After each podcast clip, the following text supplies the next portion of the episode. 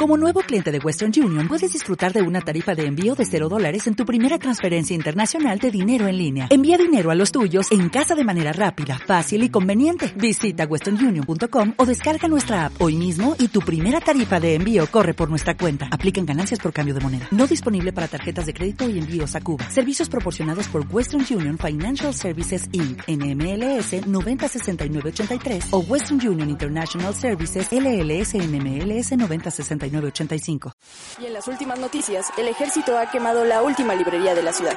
La lista de música prohibida ha crecido de manera considerable el último año.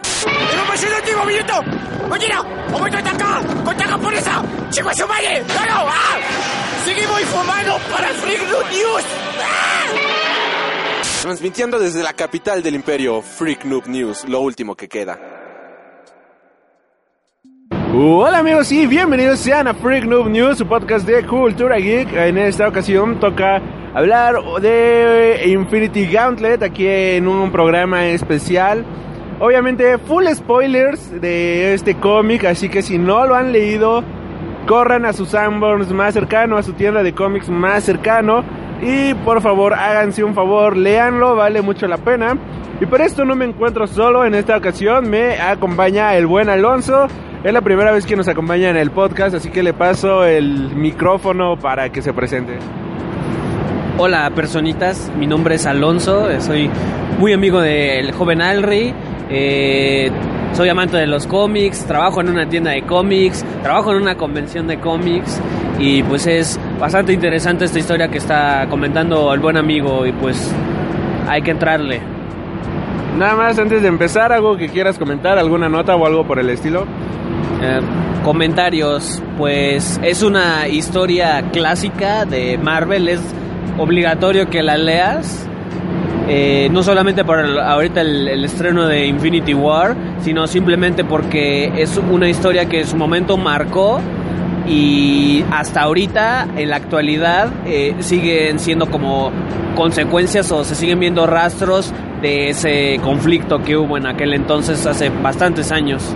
Entonces, este, léanla, vale demasiado la pena. Son solamente seis números y de hecho tiene un muy buen equipo creativo. De hecho, todos los que han estado involucrados han venido como invitados a la mole. No han coincidido desafortunadamente todos juntos, pero sí ha venido eh, uno por uno y eh, sí ha sido un un gustazo presentarse con ellos, platicar con ellos y pues, que te firmen algo ya, si, si tienes algo de, cash encima, que te puedan dibujar algo. A ver, tú que has hablado con ellos, ¿qué nos podrías presumir de algo que, alguna anécdota o algo por el estilo, algo pachón que haya pasado? ¿O algo desagradable que haya pasado aquí quemando a alguien? Eh, bueno, pues de hecho, bueno, anécdota sí, sí tendría. Este, pero antes de entrar a la anécdota, este, conocer a los varios de ellos por separado fue bastante interesante porque cuando yo los conocí a los primeros que yo conocí fue eh, a Jim Starling. Yo todavía no trabajaba para tanto la tienda como para la convención. Yo era pues un Bill mortal eh, bueno, no estoy diciendo que Erda sea inmortal o algún dios todopoderoso, pero sí es otra cosa distinta trabajar para el mismo staff. Pero regresando al invitado, yo conocí a Jim Starling y fue un super gustazo conocer al creador de Thanos porque no solamente tanto este narrativamente, sino como visualmente, él también es un dibujante. Entonces conocerlo sí fue un super honor. Eh, sí tenía una actitud bastante, bastante amigable, sí le, le gustó haber venido a la mole, no sabía que tenía tantos fans. Y de hecho cuando él vino se hizo el primer sketchbook para la mole que tuvo la temática de Venom y él para el sketchbook hizo un Agent Venom muy padre y eso me lo firmó. Después yo conocí a Tom DeFalco y a George Pérez. A ellos este yo ya los conocí cuando yo era staff y sí fue bastante bastante cool conocerlos porque a Tom DeFalco yo lo conocía más por ser el editor en jefe de El Hombre Araña. Yo soy muy, muy, muy eh, seguidor del Hombre Araña desde que era muy pequeño. Y cuando lo conocí fue ah, un sueño hecho realidad, porque también, este, a pesar de yo ser un seguidor del Hombre Araña, este, no, yo no tenía como mucho dinero para comprarme los cómics, pero yo tenía la posibilidad el, de, de, vez en cuando de comprarme libros. Yo me compré un libro muy bonito de la guía definitiva del hombre araña, pero en la actualidad ya no es tan definitiva porque se sigue publicando. Entonces ese libro es con los escritos de Tom DeFalco. Y yo haber crecido con ese libro y haber conocido a Tom DeFalco fue un sueño hecho realidad.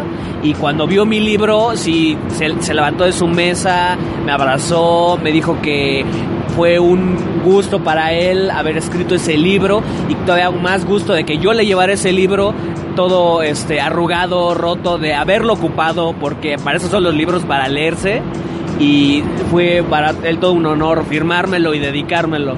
Después con George Pérez este fue fue este bastante bonito porque antes de que empezara la mole del primer día, este bueno, de esa edición el primer día que fue viernes, llegó a su mesa y estaba muy emocionado y cuando yo me le acerqué fue así de hola, como bueno, obviamente en inglés fue de hola, ¿cómo estás? Yo, y yo contestándole hola, ¿cómo está usted? Este, muchas gracias por haber venido, mi nombre es este Alonso y empezamos a platicar y todo este no lo hizo sentado, sino se paró, salió de su lugar de su mesa y empezamos a platicar y de hecho es una persona muy alta y es todo un caballero, el señor. Eso es una muy buena anécdota y por para concluir con los involucrados el, el, que es el entintador de la historia, que Joe Robinstein también igual lo mismo. Él tiene la curiosidad de ser el entintador más prolífico de la industria. Él tiene de hecho el récord mundial actual de ser el entintador que más ha entintado a muchos dibujantes y de hecho en la última edición vino a la mole, le fue bastante bien y le dio mucho gusto regresar. Eso ha sido como mi experiencia con todos los involucrados en Infinity Gauntlet y este a, a darle con todo. Chale, yo no tengo ninguna experiencia así, la verdad. De, hecho, no tengo la firma de absolutamente nadie de ellos. No me duele, pero sí, no, no tengo nada.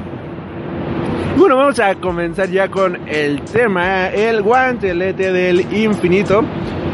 Esta historia que al parecer también viene siendo de gran inspiración para la película de que viene de Avengers Infinity War. Y obviamente no podíamos no subirnos al tren del mame y pues hacer este tema porque sabemos que va a jalar muchas descargas, así que eso lo hacemos porque amamos el cómic, no por las descargas, amigos míos. Aparte el cómic es buenísimo. Primero que nada, este, así nada más rápido, eh, ese cómic es la lo que viene después de Thanos Quest, en donde Thanos tiene que conseguir las gemas del, bueno, consigue las gemas del infinito para matar a la mitad del universo, porque la muerte pues considera de que hay una como un error, por decirlo de cierta manera, hay un desequilibrio cósmico y se tiene que arreglar pues equilibrando la vida con la muerte, por lo cual pues habría que matar a la mitad de las de la vida de este universo. Thanos dice, órale, va, consigue las gemas del infinito y obviamente se pone un poquito loco. El planteamiento de esta historia es Thanos queriendo seducir a la muerte, siendo un bully y un troll total y la muerte y la muerte lo ignora épicamente.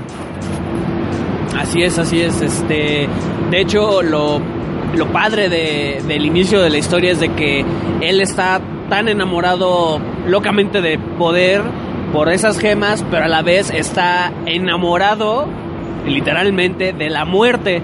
A pesar de que al inicio la muerte te la pintan como si fuera un esqueleto, pero después en varios cuadros la ves como si fuera un humano.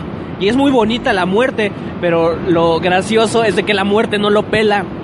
Porque cuando Thanos empieza a, según este, ser el más poderoso de, del universo entero, él llega a ser más poderoso que la misma muerte y eso es lo que no le gusta a la muerte.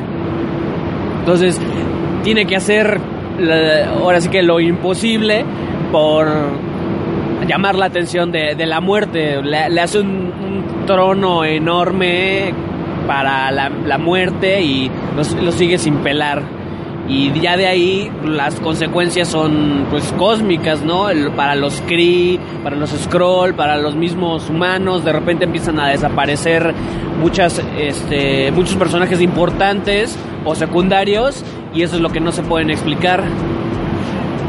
algo que me dio mucha risa es que luego, luego iniciando el cómic desaparecen a Hawkeye.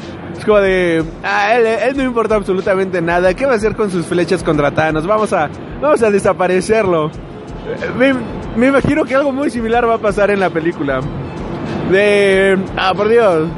Es Hawkeye. ¿Qué va a hacer con sus flechas? Distraerlo, por favor, no manches. Eh, me dio risa, me dio risa ese panel. Pero muy buen panel, por cierto. Muy, muy bien manejado. Eh, algo que nos presentan es que pues Thanos ya tiene el poder de Dios y uno de sus achichincles, uno de los de sus seguidores y, sus lacayos viene siendo Mephisto, que viene siendo un personaje muy interesante, muy este bastante cool. Mephisto pues viene siendo un demonio, por decirlo de cierta manera famoso por el mefistazo en Amazing Spider-Man. Y.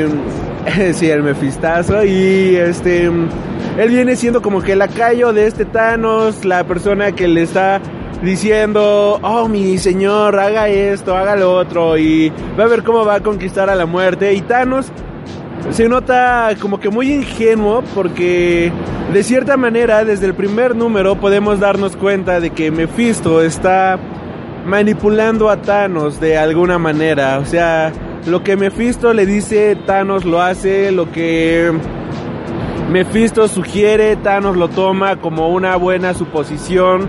Así que nos damos cuenta de que está con él, pero todavía no conocemos al 100% las intenciones de este Mephisto. En la Tierra, como bien menciona Aquí, no, no crees que me olvidé de tu, nombre, no crees que me olvidé de tu nombre. Como menciona el buen Alonso, este, la, los superhéroes han desaparecido. Por otro lado, de igual manera, pues han, este, desaparecido, pues los animales y todo este tipo de cuestiones. Y es aquí cuando nos presentan a un personaje que va a ser, este, como el salvador del día, la persona que tiene un plan para poder detenerlo y es nada más y nada menos que Adam Warlock, uno de los antiguos poseedores de las gemas del infinito. Él poseía la gema del alma, si no me equivoco. Y él tiene un plan, él tiene un plan para este poder vencer a Thanos. Un plan un poco risible al final del día, pero bueno, un plan. Y es de esta manera que todo el mundo cree ciegamente en este Adam Warlock para poder detener al buen Mephisto. No, para poder detener al buen de Thanos. ¿Qué dije? A ver. Tiene Adam, todo el mundo confía en Adam Warlock para de esta manera poder detener a Thanos. Eso. Hasta este momento, hasta este momento todavía no empieza la acción. Es como en esto transcurren dos, tres números. Y algo que tengas que opinar del, de esto, muchachón. De los dos primeros números, sí es bastante interesante porque ves que que cuando ya está pasando todo eso en la Tierra, un poco antes, este, alguien que se percató del poder in, inmaculable, este, supremo de Thanos, pues era este, Silver Surfer, él fue quien, quien había eh, encarado a, a Thanos junto con un personaje más que fue Drax el Destructor y pues sí, prácticamente eran como moscas para él y jugó con ellos por bastante rato y, cuando pues los pudo haber desaparecido, pero no, en vez de desaparecerlo, hace lo, lo, lo más raro y este posible para no, no asesinarlos y lo que hace es quitarles su alma y transportarlos al, al centro, a la parte viviente de la gema del alma y es cuando ellos encuentran a este Adam Warlock, él, él es el, el que rige el mundo del alma. Del, del alma, por así decirlo. Entonces, este ahí ves que que sí está demasiado espantado el el, el, el, el, ay, perdón, Heraldo de Galactus. Perdóneme esta tartamudez, pero así soy a veces.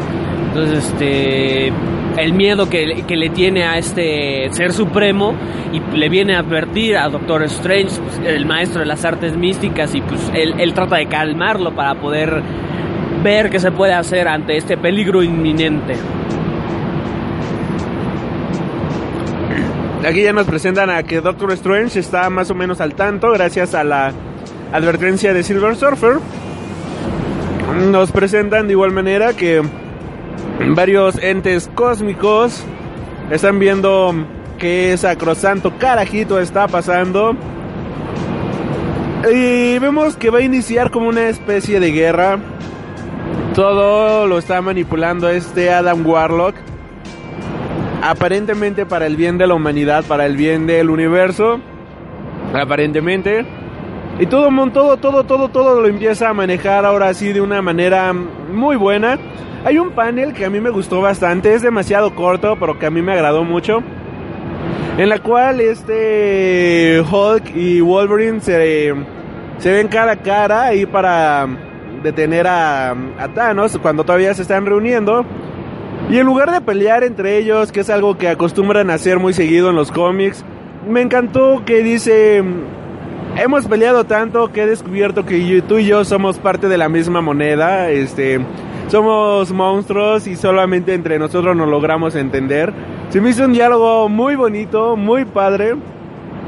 Lamentablemente esto no lo vamos a ver en la pantalla grande, pero fue un diálogo muy bonito, fue un fue un diálogo genial desde mi punto de vista que dijo, ah, bueno, en ese momento yo dije, wow, qué, qué, qué, qué buen estructurado está porque nos están dando no solamente parte de la de toda la acción que esto representa enfrentar al titán loco con las gemas del infinito, sino que se están metiendo con la psicología de los personajes, se están metiendo con la con la manera de ser de cada uno de ellos y eso es algo que me agradaba bastante porque aunque estén rescatando ciudades, aunque estén este luchando por hacer de del universo un lugar mejor, al final del día son personas con trabajos, son personas que tienen problemas y esto es algo que lo reflejan de muy buena manera en esta super historia con muy pocos paneles. Le da humanidad a los personajes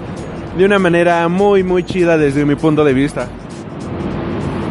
Pues sí, regresando al, al ¿cómo se dice? Al, gusto personal de algunos paneles, a mí lo que más me impactó ya viéndonos un poco más adelante de, de la historia fue cuando ya se están agarrando a los golpes. Es, eso es lo más impactante. Porque tú crees que a pesar de que estén unidos todos, lo van a lograr vencer, ¿no? Y pues no, o sea, todos son moscas para él. Uno tras otro lo va, lo va este, sacando del, del ring. Y algo que a, a mí me dio mucho gusto a la edad que yo lo leí fue cuando el Capitán América y Thanos se ven frente a frente. Pues tú creías, oh por Dios, el Capi, él, él no puede pues como que morirse luego, luego, ¿no? P -p Tampoco... Este... Se murió más rápido Iron Man. Exactamente, se muere más rápido Iron Man. O cuando Wolverine se enfrenta a Thanos, eh, se lo quita luego, luego. Sus huesos que son metal los vuelve goma, me parece, y está todo ahí tirado en el piso, retorciéndose. Cuando se enfrenta con el Capi, pues es interesante porque uno creería, ah, pues con su escudo, pues le va a lograr dar uno que otro golpe, pero de todos modos pues, se lo va a quitar de encima. Bueno, pues, efectivamente eso es lo que pasa. Pero lo, lo, curioso es de que el supuesto indestructible escudo del Capi, luego, luego, pum, se lo, se lo destruye y pues solamente queda el, el Capitán América a golpe limpio. Es un panel que a mí me, me impactó mucho a, a, la edad que yo tenía, porque todavía... ¿A qué edad lo leíste? Ah, yo lo leí como, hoy, ¿qué te gusta? Yo tenía como 10 años. Sí, yo, yo no estaba tan grande en aquel entonces. Ahorita tengo 21 años, 11 años después. Sí, sí, sí me siento viejo, pero sí, sí, sí me impactó en hace, hace varios años. Y hasta ahorita son de los paneles personales que yo les recomiendo a muchos, así, en una sola escena, que es lo que yo veo. A pesar de que a mí el Capitán América no me, no me, no me llama mucho la atención como personaje este, individual, a mí me gusta más como personaje en equipo. Pero ahí, este, así solo, sí me llama demasiado la atención. Cabe mencionar de que están luchando a mano a mano contra Thanos, Porque Mephisto logró convencer a Thanos de que la muerte quiere ver a un guerrero, quiere ver a un hombre arriesgarse por ella. Así que le dijo, ¿por qué no bajas tu poder de nivel Dios a algo más relajado? Es como pasar de super mega Saiyajin, ultra full, plus, ultra, lo que sea, a solamente ser un Saiyajin, ¿no? ¿Por qué, ¿Por qué no te relajas aquí? Y demuestras que puedes luchar contra ellos, te pones un poquito en peligro, la muerte va a ver ese peligro y se va a enamorar de ti. Algo, un punto importante también es que una de las ofrendas que Thanos le da a la muerte es su nieta en un limbo entre la vida y la muerte. Agarra Nebula y la crea y crea como un ser entre como un zombie, literalmente un zombie es lo que crea. No está vivo ni muerto y es la aberración más grande que existe, por lo cual pues esto tiene que ser este la el tributo más grande hacia la muerte según lo ve este Thanos. Thanos obviamente no, no puede dejar eso y tiene un ego tan grande que se lo tiene que enseñar a, a más personas, se lo enseña a su hermano que deja sin voz. ¿Cómo se llama su hermano? Ay, Firefox, Fireball, este... Eh, bueno, se lo muestra a su hermano. Ah, sí. recordamos. Y este... um, Cuando Thanos, se- ya cuando está la pelea y se da Thanos de que ni sus esfuerzos por tratar de ser vencido hacen que la muerte se interese en él, él crea su propia uh, esclava sexual, por decirlo de cierta manera, a su imagen y semejanza a un- una mujer bastante sexy, morada y sexy, que me recordó demasiado a la portada clásica de la película de Metal Hammer, donde está Thanos ahí parado, bueno, no es Thanos el personaje, ¿no? Pero, o sea, ahí en el panel tenemos un Thanos omnipresente, todopoderoso, y esta chava sus pies, ahí en una pose demasiado sexual, como si fuera la princesa Leia en el episodio 6. Me encantó, me encantó ese panel, fue un super mega guiño a toda la cultura de la ciencia ficción, por lo cual lo amé, amé ese panel. Y, y ya me perdí, muchacho. Y, y bueno, un panel que a mí me mojé cuando lo vi, de verdad, fue de, oh por Dios, maldito orgasmo que me dio en ese momento. Fuera lo, fue ver a los seres celestiales, fue ver a, a los ancestrales ahí discutiendo si van a luchar contra Thanos o no. Me recordó demasiado a los Ents decidiendo si van a luchar contra el mago blanco, o sea, Gandalf, en un concilio de seres ancestrales. Pues aquí lo mismo, un concilio de... Ah, ah, no, no, no, no, no, no. Ah, te mojas, maldita sea. Quieres, tú comenta eso. Pues sí, como lo dice aquí el, el joven Alri, pues sí, es bastante emocionante que, que puedas ver a, todos estos seres supremos de todos rincones de la galaxia, del universo, pues discutiendo cómo van a pelear con Thanos, cómo van a parar este mal. Y también pues, eh, lo, eh, lo curioso es de que varios de ellos eran poseedores de alguna gema del infinito o, o, o de, de lo, de lo que fuera de, de su respectivo campo eh, supremo, este, fueron poseedores en algún momento y pues obviamente ya no la tienen. Entonces es interesante cómo, cómo estos seres discuten eso. Pues ahí puedes ver el ejemplo claro de todos, aunque no es el más poderoso, claro. Entonces el, el mismo Galactus, ¿no? O sea, cómo está discutiendo a ver cómo le, cómo le voy a romper su madre para que no nos la rompa a nosotros y pues eso más adelante pues vemos que realmente no, no se la rompieron. Al contrario, él es tan poderoso que los hace una estatua bien bonita. No sé si recuerdes ese panel también. Lo, lo leí ayer, así que sí lo recuerdo. Este. ¿Cómo, cómo se llama? Esta es tuya. ¿Cómo se llama el. Este ser todopoderoso? Eh, el que aparece diciendo de que él no se va a involucrar más. Que tiene una balanza y su cabeza está flotando. Que es la. No, no es el personaje, es la realidad encarnada. O sea, todo lo que existe Es él prácticamente. Es uno que tiene fondo negro, ¿no? O sea, que no se ve. No, no, no, de hecho es este amarillo. Déjame ver si sale en este cómic. No me, no era el tribunal, el tribunal viviente. Algo así. Eh, Son nombres tan graciosos. Sí, de hecho. Tan, tan- tan omnipre- tan omnipotentes, omnipresentes, omniscientes y se te olvidan. Pero no, sí, sí, ya recuerdo cuál es y sí, este, efectivamente, no se iba a involucrar. Entonces tú dices, ¿what? Esto tu ayuda, amigo. Porque el hecho de que destruyan la realidad tal y como la conocemos parece ser solamente es un domingo en la playa, por decirlo de cierta manera. Y demás seres ancestrales, demás seres celestiales se reúnen, como bien menciona el buen este Alonso. Hay una parte que me encanta porque está este Galactus a punto de comerse un planeta y en eso llega una onda expansiva que provocó el buen Thanos y destruye al maldito planeta que se iba a comer Galactus y Galactus se queda con cara de ¿qué pasó aquí carnal? ¿Qué no estábamos chupando a gusto? Dice, pero nada más no la hago de a pedo porque sé que me partes la madre. Amé esa escena, pobre Galactus, no se pudo comer su pobre planeta. Y que Galactus no se pueda comer un planeta no es algo que perdone fácilmente. Es como si yo, no sé, no me... Si yo no me tomara una cerveza el fin de semana. Ah, pobre del buen humano que evite eso. Ah, qué, alcohólico me oí.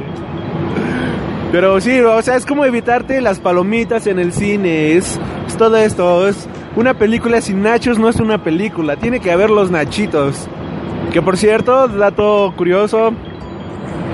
eh, ya ves que Cinemex sacó las los la- las palomitas chetos. ¿Sabías que puedes llevar tus propios chetos a Cinépolis sin que nadie te vea y comprar las palomitas cheddar y se les pones encima y ya sabe chido como a chetos?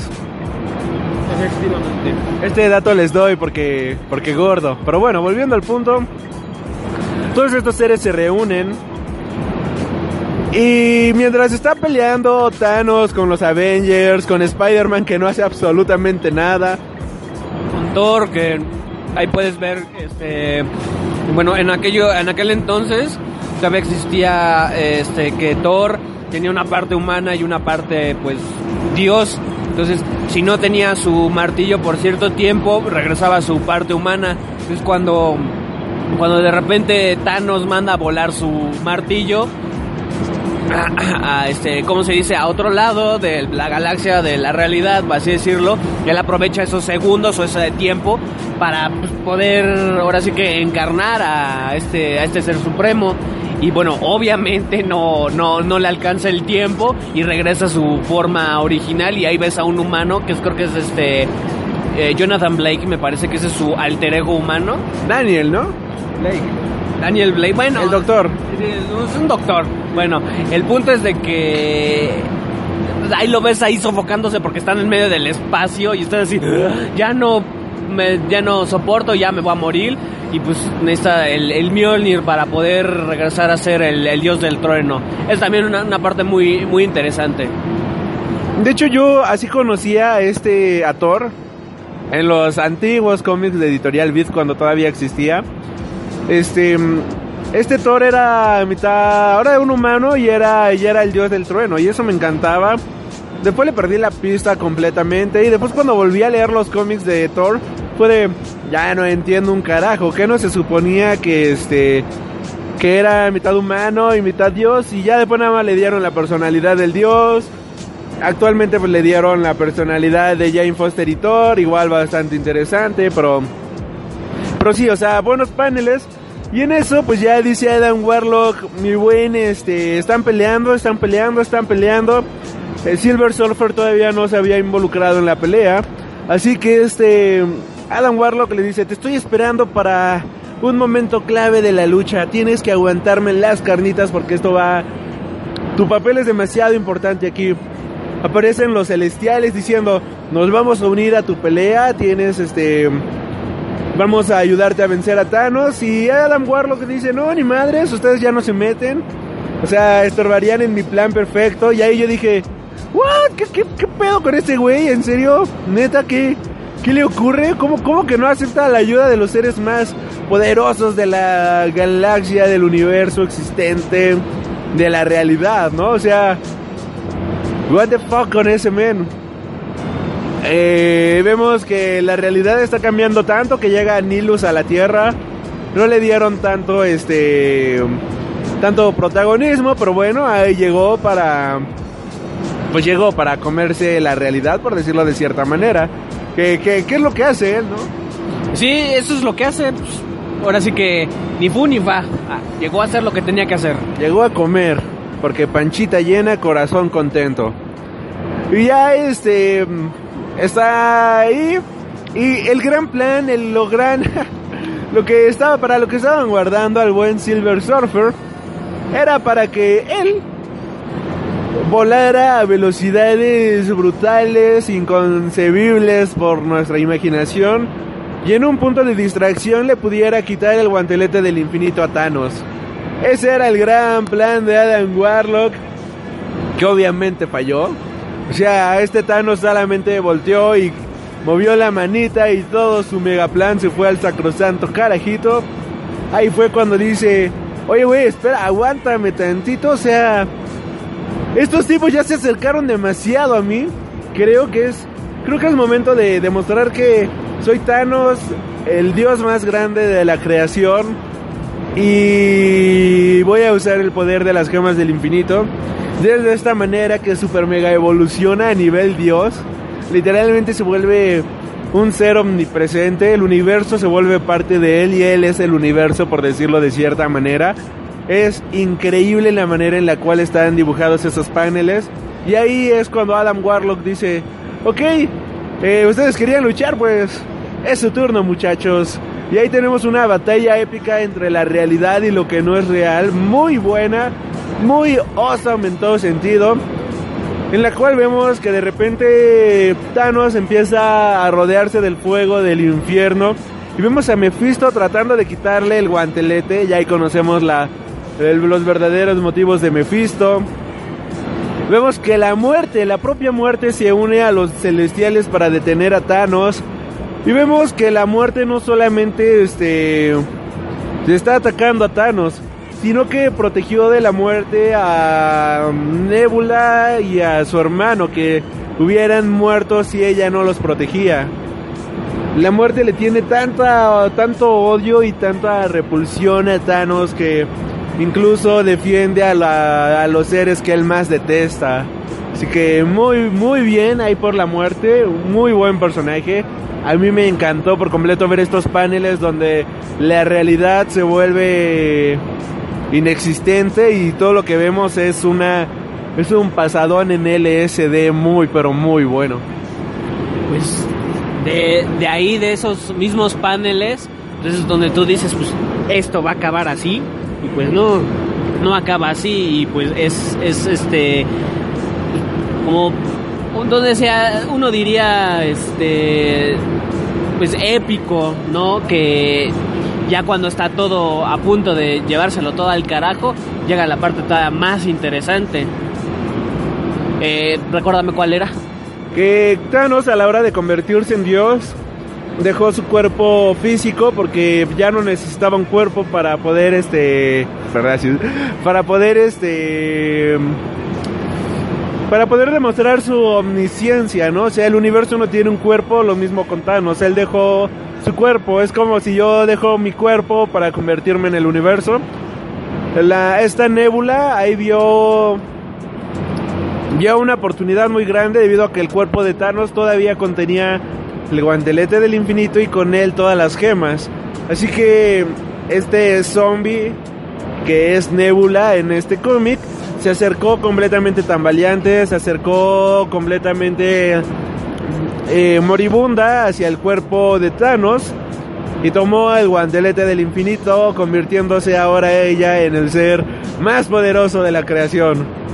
Efectivamente, ahí es cuando, cuando ese zombie ya se hace presente como, como nébula y pues eh, ahora ella es el, el ser más poderoso del, de, la realidad misma y es cuando dices, ¿qué está pasando aquí, doctor García?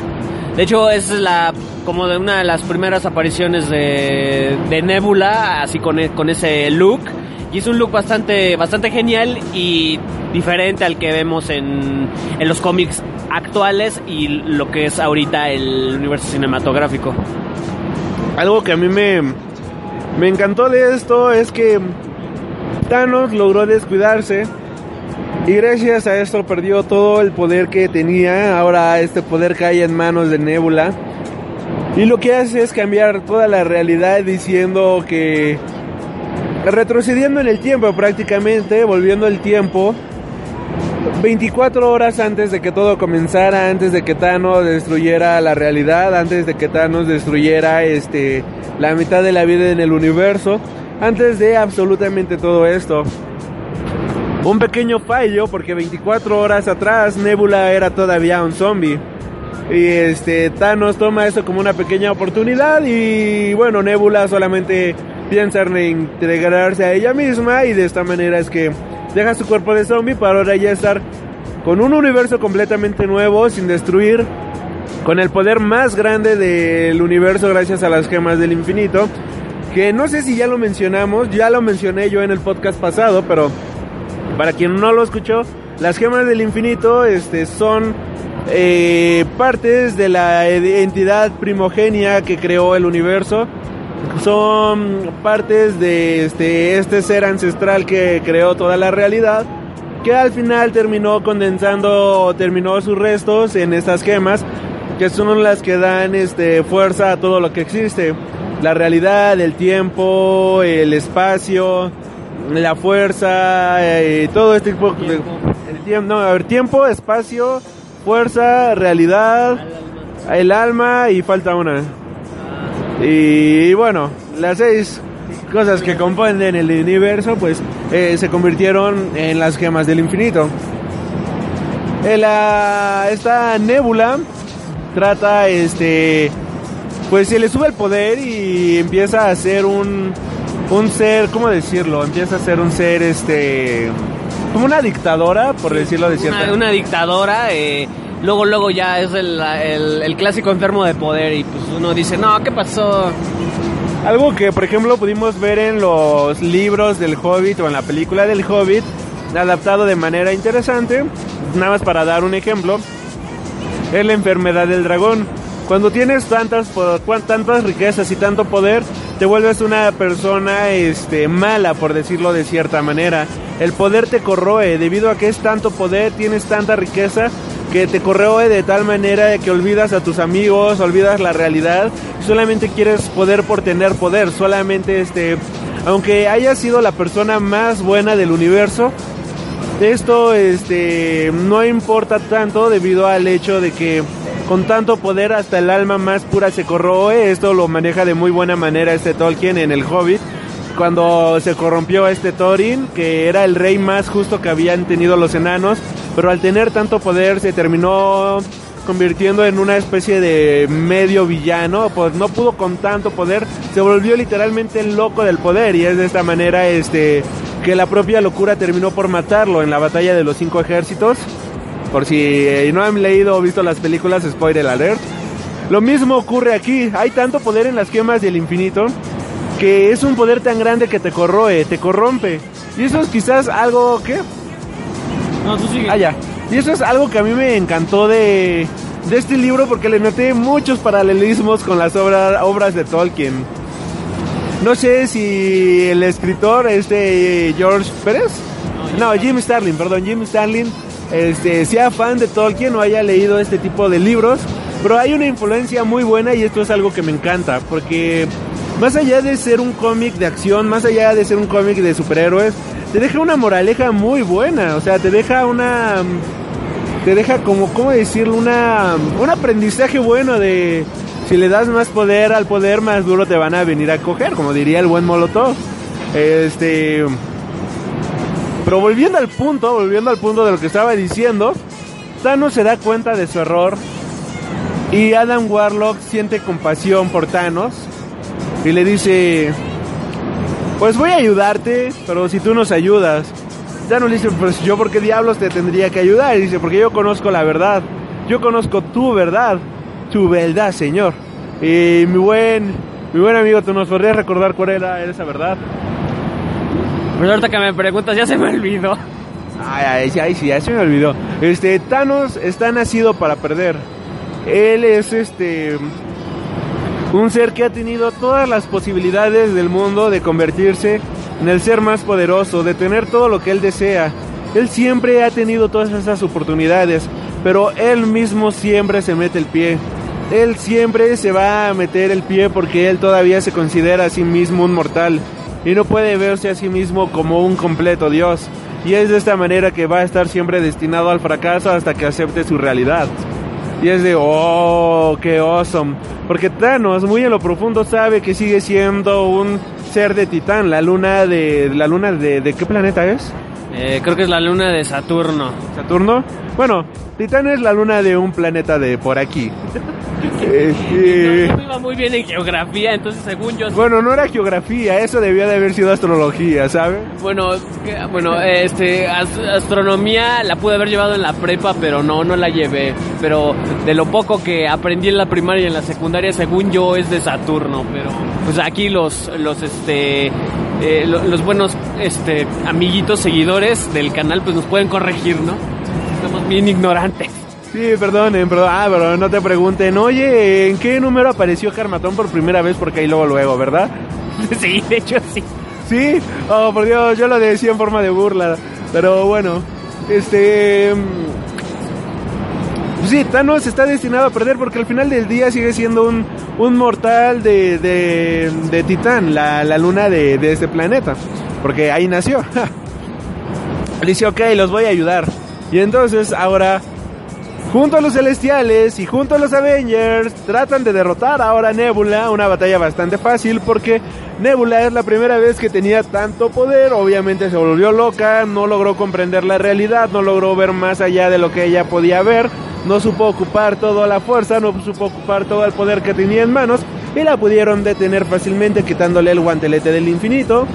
Y todos iban detrás del guantelete hasta que este Adam Warlock dice, relajen, relajen sus hormonas, damas y señores, que el guantelete me pertenece. Y es ahí cuando yo, yo dije, este güey ya se volvió como Thorin, este tipo es Thorin. Primero aparenta ser demasiado bueno, pero pero va a terminar siendo más malo que Smaug. Se va a volver loco. Smaug es el dragón, para quien no lo conozca. Y va a terminar traicionando a nuestros queridos Avengers. Afortunadamente, para eh, en el mientras transcurre esta historia del guantelete del infinito, no los traiciona. De hecho, dice: Yo voy a ser un Dios justo. La realidad ahora está en mis manos. Así de que yo voy a ser una persona buena. Yo voy a ser un Dios justo, un Dios bondadoso. Pues ya de ahí uno diría, pues ya, entonces pues ya, ya, es, ya es justo y necesario que, que haya un Dios justo en, en este vasto universo. Y sí, es, es, bastante bueno cómo, cómo llega a, a calmar las aguas y no, no, no volverse no volverse un tirano como uno pensaría. Y pues ahora sí que se, se lo, se lo tiene que, que tragar el, el buen Thanos, pues porque él ya no es el tan loco. Es correcto. Y de esta manera vemos que Thanos no puede aceptar su derrota. Activa de su traje una bomba nuclear que tenía y dice, ¿sabes qué? No voy a aceptar esta derrota, prefiero la muerte. Agarra, lo avientan varios millones de años luz en el espacio y explota Thanos dando fil con él. Vemos que Adam Warlock va con el achichingle de su enano y eh, Gamora, ¿cómo se llama el enano? Este Til, ¿no? Algo así, ¿no? Sí, ma- ma- más o menos va por ese nombre, sí es Como Tintín, pi- no, Pimpín, Pampan, algo así se llama. Y este... Y vemos que ya ha acabado la batalla, vemos que ya ha acabado todo esto. Los humanos en la Tierra no logran recordar que todo esto pasó debido a que esta nébula, pues al retroceder 24 horas, la realidad pues nada ocurrió, los humanos nunca desaparecieron. Solamente hay muy pocos hechiceros y metahumanos que logran recordar lo ocurrido. No todos, solo uno, un puñado, unos cuantos. Adam Warlock va 30 este, días al futuro y este lo que hace es este ir a un planeta ahora sí al otro lado de la galaxia, el último planeta que nadie visitaría.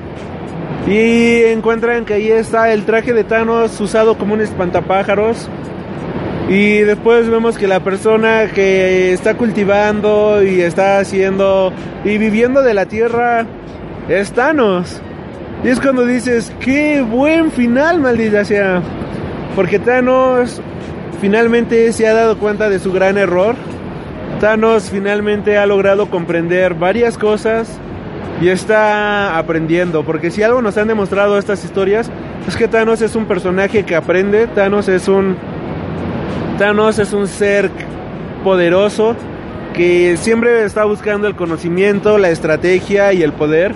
Pero ante todo, el conocimiento siempre va primero para él. Y ahora está aprendiendo y recapacitando de sus errores.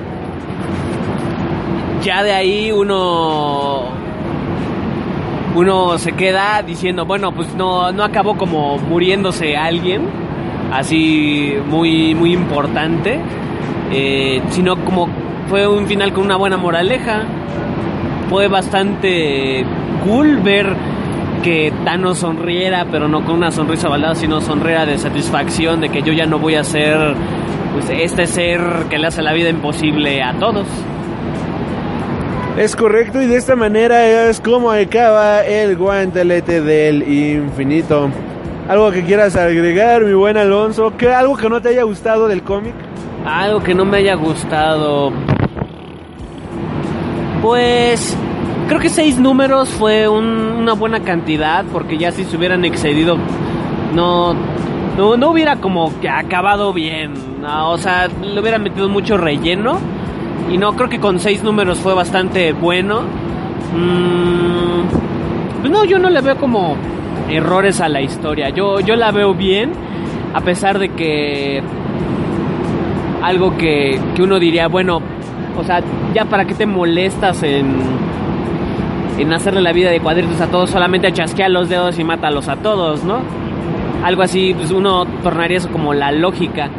Pero no, o sea, te, lo pone del, del, lado difícil tanto para los villanos como para el lado de los, de los héroes.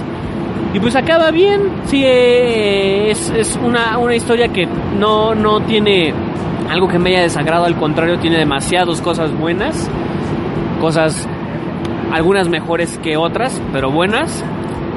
Y yo creo que más adelante este de, todas las historias que ha habido de Thanos porque sí o sea como que el punto de partida de muchas historias que le surgieron y de las que son actualmente surgieron a ras del, de, Infinity Gauntlet. Yo creo que eso es como mi, comentario general de, de esta historia eh, que es un, un icono. Es muy buena historia vale muchísimo la pena leerla eh, ahora que vi algunos trailers de Avengers, noté algunos paralelismos eh, bonitos, como el guiño que hace Gamora de si él lo desea con un este con tan solo chasquear los dedos puede desaparecer la vida del universo. O sea, encontré muy buenas referencias. Vale mucho la pena leerlo. La acción es brutal y no solamente la acción, sino el hecho de de la historia es brutal, es una historia inteligente, es una historia buena, es una historia que vale muchísimo la pena ser leída. Eh, aunque nosotros ahorita ya se las contamos prácticamente completa, creo yo que hay cosas que todavía meritan mucho checarlas, hay cosas que todavía meritan mucho que, que, que sean leídas, revisadas, ya que hay diálogos que valen mucho la pena, la interacción de los personajes es muy buena y te deja un muy buen, muy, muy buen sabor de boca. ¿Y palabras finales? Palabras finales. Eh, si no la leen, se están perdiendo una historia de las mejores. Eso es lo que les puedo decir. Y por favor, si la van a leer ya después de ver Infinity War, están cometiendo un total error. Leanla primero antes de ver la película, porque si no, este, sí se les va a hacer un poco pesada. Es, eh, bueno, el, la narrativa de aquel entonces sí es algo pesada, pero es bastante bonita. a mí se me hizo muy ágil. A mí, a mí, a mí. Veo tu cara de qué, pero a mí se me hizo No, muy bueno, ágil. A mí al principio los primeros números, dos números, la mitad del tercero, más que nada de los primeros dos, son pesados para como para el lector común, pero para el ya lector de, de antaño, pues sí se le hace este normal. O sea, ni ligeros ni, ni así, ah, es imposible, no, lo normal. Pero sí, para alguien que sí no, no ha leído algo de, de, ese, de ese entonces, sí se le haría como un poco pesado. Pero sí no es, este, no, no estoy, le estoy diciendo, ah, vas a leer Watchmen, no, no inventes, no, esa cosa sí es una grosería. Pero es bastante interesante leerla, no, pero esto sí, ya a partir del, del 3 ya vas a ver pura acción, diálogos que tú a decir, what, ¿qué está pasando aquí? Y escenas que tú dices, ¿qué demonios me he estado perdiendo todos estos años? ¿Dónde te podemos encontrar, mi buen Alonso? Alguien que diga, ah, me gustó cómo habló el muchacho y lo quiero acosar en sus redes sociales. Ah, pues. Buena pregunta. Bueno, yo tengo una página pequeña donde pongo noticias, donde pongo lo más relevante de todo lo que está pasando en el mundo mundial, de tanto de la cultura pop como de lo que sea. Eh, en una página de Facebook que se llama Red Hood Radio. Eh, ya lleva un, un, par de añitos, pero no está tan genial como esto de que estoy viendo con el amigo Alri. Él sí le echa todos los kilos. Yo, yo Ay, gracias. Flojo. Yo soy muy flojo, pero he, he, aprendido con los años y sí, es, es, esta invitación fue bastante bonita para, para, que, para que el canal este, tenga más visitas de las que ya tiene. Y bueno, gracias por haber escuchado este programa. Recuerden seguirnos a través de nuestras redes sociales, a través de Facebook, Tumblr y Twitter como Freak Noob News, a través de, de YouTube como Freak Noob News Channel. Y igual seguirme en mis redes sociales, pueden hacerlo buscándome como Alri Freak, este, o sea, Freak de Fenómeno. Eh, tanto en Facebook, Tumblr y Twitter. Yo soy Alri y nos estaremos reencontrando. Hasta la próxima.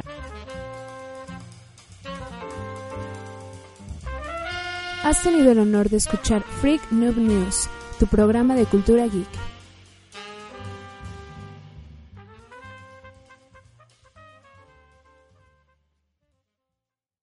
As a new Western Union customer, you can enjoy a $0 transfer fee on your first international online money transfer. Send money to your family and friends back home the fast, easy, and reliable way. Visit westernunion.com or download our app today to get started, and your first transfer fee is on us. FX gains apply, not available for credit cards and transfers to Cuba. Services offered by Western Union Financial Services Inc. and MLS 906983 or Western Union International Services LLC and MLS 906985.